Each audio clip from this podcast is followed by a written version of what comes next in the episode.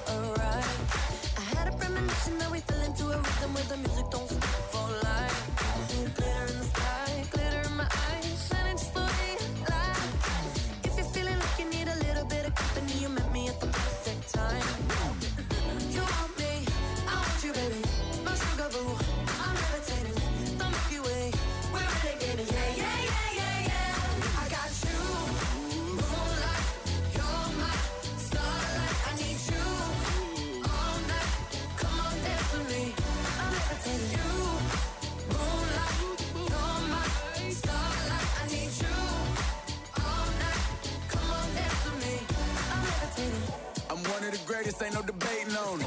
I'm still levitated, I'm heavily medicated. Ironic, I gave them love and they end up hating on me.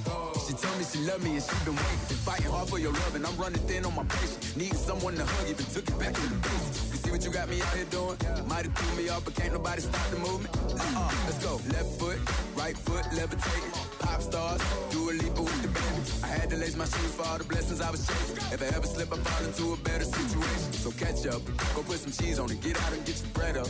They always leave when you fall, but you run together. Weight of the world on my shoulders, I kept my head up. Now baby, stand up, cause girl, you. You want me,